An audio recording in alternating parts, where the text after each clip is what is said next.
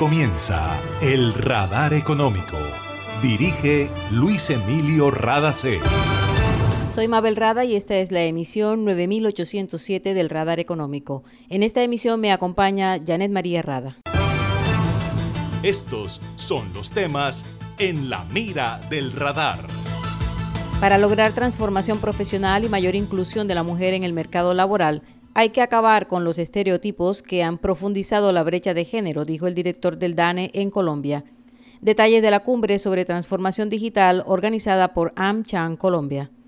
Más titulación de predios, legalización de barrios y facilidad de acceso a los subsidios del gobierno. En ello trabajan Alcaldía de Barranquilla y Gobernación del Atlántico en materia de vivienda para familias vulnerables.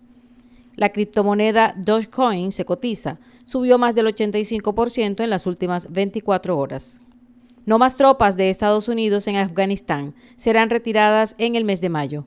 Nos vamos a una pausa y ya regresamos al radar económico.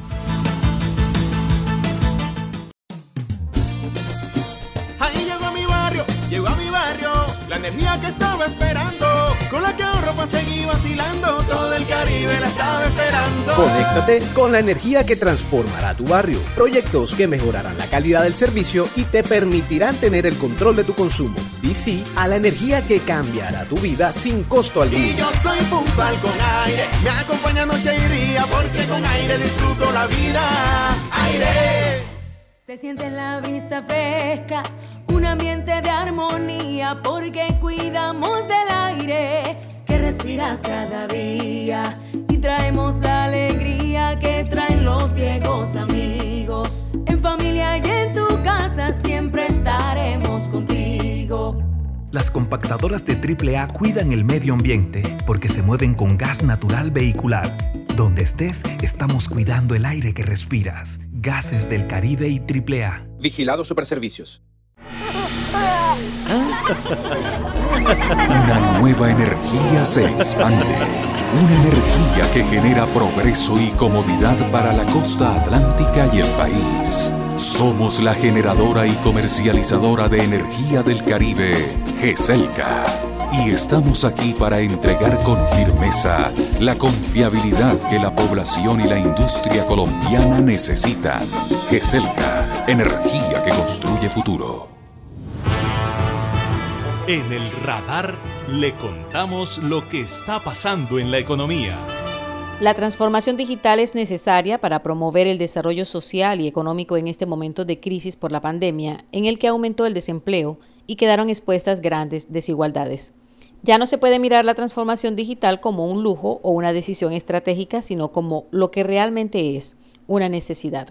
Sin embargo, hay unas brechas que los países deben resolver que en parte tienen origen en los prejuicios sociales.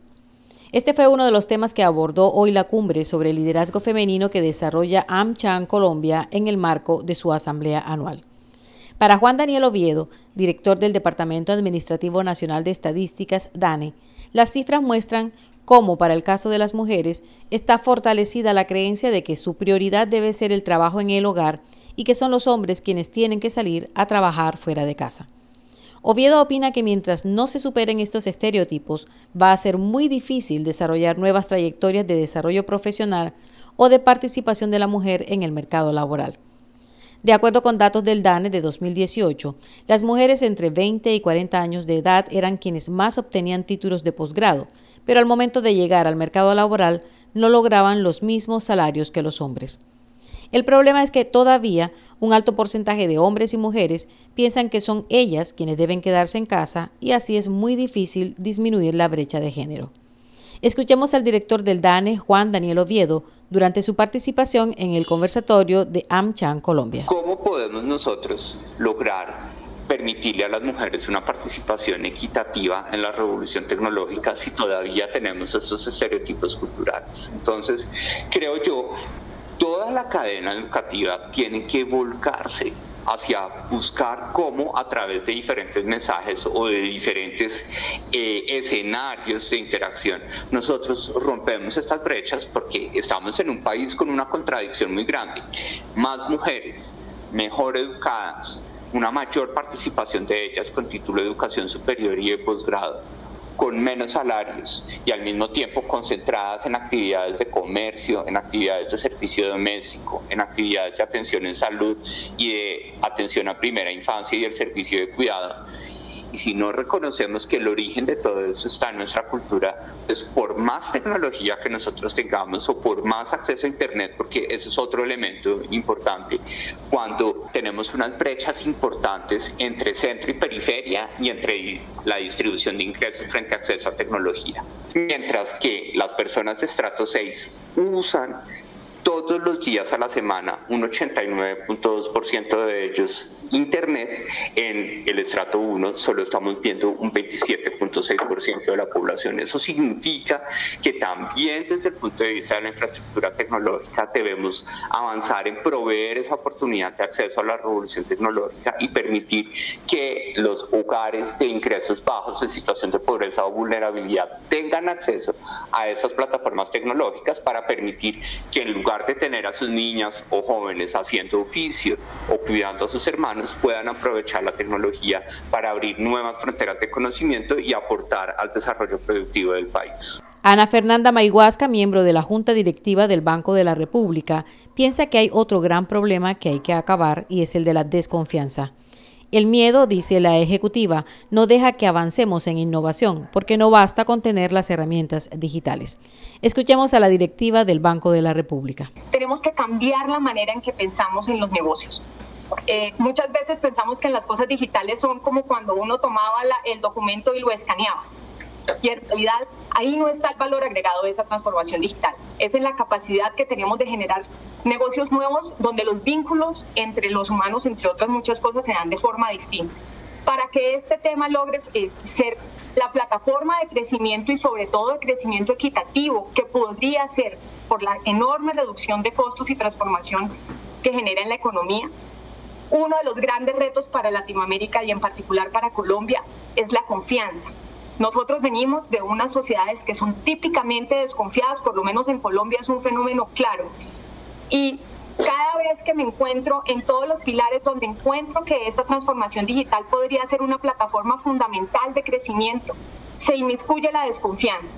La desconfianza no solamente en las cosas digitales, eh, pero para los colombianos que nos escuchan van a oír algo familiar. En una economía en la que para todos seguimos exigiendo una copia del 150% de nuestra cédula, no hay transformación digital.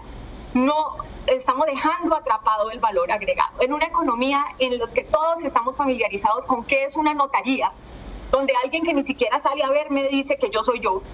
Eh, tenemos un inconveniente fundamental en ese, en ese salto cualitativo que tendríamos que dar y que realmente podríamos aprovechar para generar crecimiento inclusivo, no solamente desde el punto de vista de género, sino en general en términos de distribución del ingreso. La transformación digital, además de exigir herramientas y perder el miedo a innovar, también necesita de regulación para fortalecer la modalidad de trabajo remoto que tenga en cuenta la equidad de género. Nos vamos a una pausa y ya regresamos al radar económico.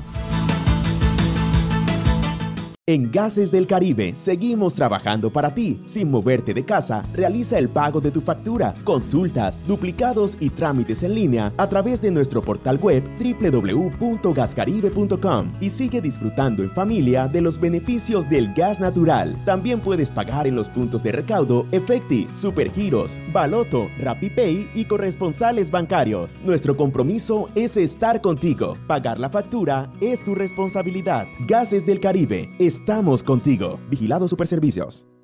Imagina la historia que estaríamos contando si en este aislamiento las centrales de generación de energía se hubieran detenido. ¿Qué sería de nosotros ante la oscuridad y la desconexión? ¿Has agradecido tener funcionando todo lo que necesitas para estar cómodo en tu casa?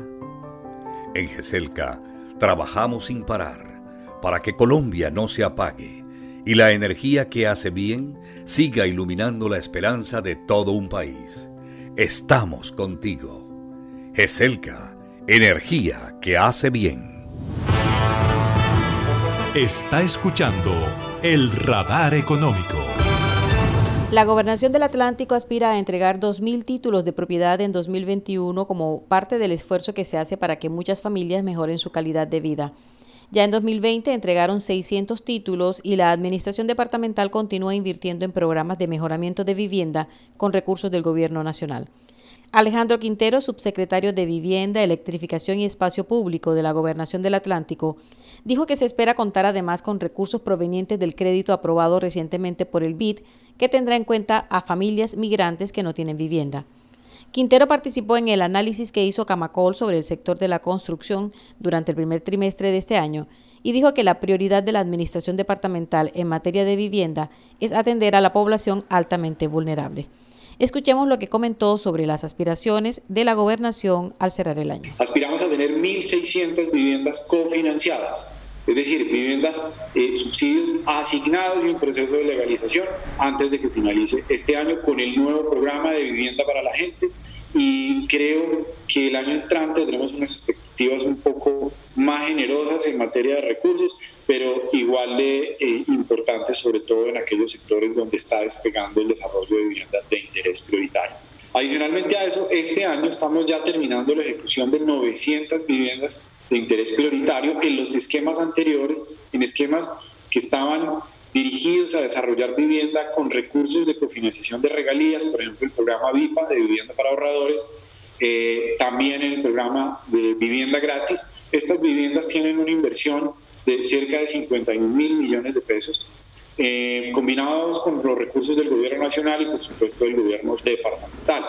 Por eso es muy importante que sumemos esfuerzos con el esquema del subsidio a la demanda del gobierno nacional y poder repartir un poco mejor ese incentivo a todas las familias que hasta ahora están arrancando a mejorar sus condiciones para acceso a la vivienda. Este año eh, cerraríamos con un acumulado de 2.500 títulos de propiedad, más eh, lo que se pueda hacer. Por el lado del distrito de Barranquilla, Juan Manuel Alvarado, secretario de Planeación, dijo que también le están apostando a la titulación de predios y a la legalización de muchos barrios. Con ello se aspira a abonar el terreno para que el gobierno y el sector privado puedan desarrollar proyectos de vivienda en esas zonas que se están organizando en la ciudad. Aquí está Juan Manuel Alvarado, secretario de Planeación de Barranquilla, durante su participación ante los constructores afiliados a Camacol. Nosotros queremos dejar durante esta administración un gran número de predios titulados y un gran número de, barrios legalizados. ¿Para qué? Pues para que desde el sector privado eh, se puedan pensar nuevas formas de desarrollo eh, aprovechando estas zonas consolidadas que, como les dije, ya tienen puestos de salud, ya tienen colegios, ya tienen acueducto eh, y ya tienen una gran inversión social donde se está concentrando. En estas zonas que se concentran los menores ingresos de estrato 1 es donde vamos a hacer mayores inversiones públicas durante este cuatrenio fueron estas localidades de Metropolitana, Suroriente y Suroccidente, donde más hemos invertido el año pasado y donde seguiremos invirtiendo en los próximos años. Es una zona interesante, es una zona que se puede desarrollar, que debemos pensar entre todos cómo la consolidamos de mejor forma y qué instrumentos se requerirían desde el sector público para hacerlo. Este es un mercado creciente. Si nosotros vemos la demanda de vivienda a futuro, a un, escenario 2000, a 2050, van a seguir creciendo los hogares de, de, 25 a 64 años, es decir, es un momento propicio para mover el mercado de, vivienda de este segmento. Nosotros como ciudad somos una ciudad cada vez más adulta, es decir, cada vez tenemos menos jóvenes proporcionalmente y eso es importante porque la gente ya está en edades productivas y permiten que en sus edades productivas pues generen ingresos que puedan comprar o adquirir el bien, yo creería el bien más, más costoso que adquiere una, una, una familia en toda su vida es una vivienda. Y nosotros queremos pues que sea la ciudad, sea una ciudad de propietarios de una vivienda digna y vemos que las condiciones eh, eh, demográficas de ciudad lo, están permitiendo, es decir, un momento o tenemos un, gran, una gran margen de, de tiempo para poder eh, trabajar en, este tipo de mercados. El Distrito de Barranquilla trabaja en la estrategia Vivienda Incremental para promover la construcción de segundo piso y mirar cómo se facilita el acceso a crédito, que siempre ha sido una de las limitantes para el desarrollo de unidades habitacionales. El Ministerio de Minas anunció que a partir de este mes se aumentará el porcentaje de biodiesel presente en el combustible diésel fósil que se consume en Colombia. Pasará de 10% a 12%. Con ello se espera contar con combustibles más amigables con el medio ambiente, mejorar la calidad del aire y aportar a la meta de reducción de gases efecto invernadero con la que se comprometió Colombia. Recordemos que el gobierno colombiano aspira a disminuir en un 51% los gases efecto invernadero para el año 2030.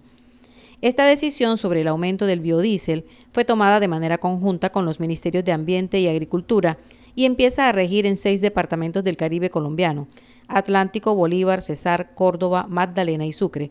Queda pendiente La Guajira, que está en el grupo de departamentos que lo harán de manera escalonada, iniciando con un 2% de biodiesel. Otros departamentos que iniciarán el aumento desde ahora son Antioquia, Valle del Cauca, Santander, Cundinamarca, Huila, Meta, Tolima y Quindío.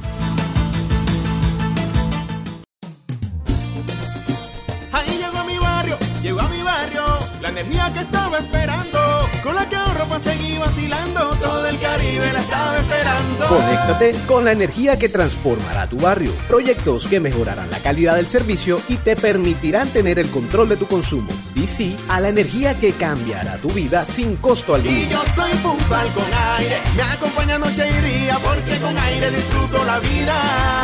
Aire.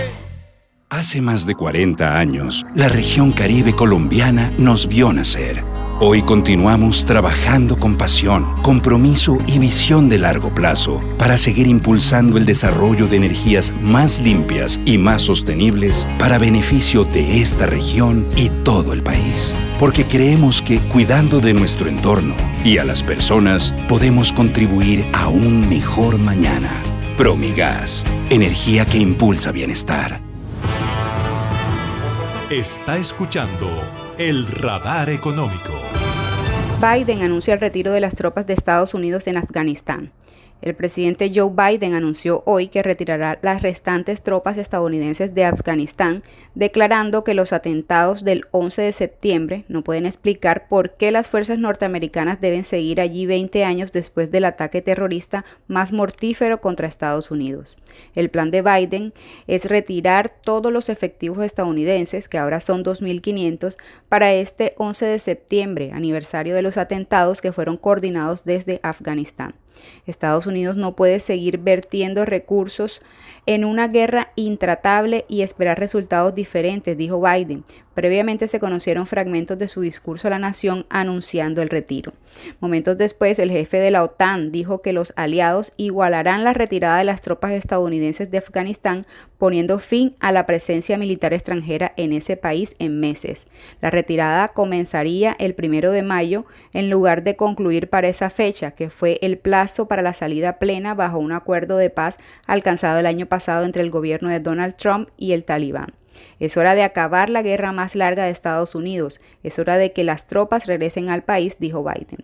La decisión es quizás la más importante en materia de política exterior de Biden en los primeros años de su presidencia. Dogecoin aumenta más del 85% en las últimas 24 horas. Bitcoin y Ethereum no son las únicas monedas digitales que están alcanzando niveles récord esta semana. Dogecoin, la criptomoneda que presenta la cara de un perro Shiba Inu como logotipo, ha superado los 10 centavos por primera vez. La moneda virtual, que originalmente comenzó como una parodia de Internet hace más de 7 años, ha aumentado más del 85% en las últimas 24 horas y se cotiza a 0,13 dólares según Coindesk. Su capitalización de mercado es ahora de más de 17 mil millones de dólares. El último aumento se produce cuando los inversores se preparan para la cotización directa del intercambio de criptomonedas Coinbase Global, que podría ayudar aún más a validar la compra y venta de criptomonedas como un negocio.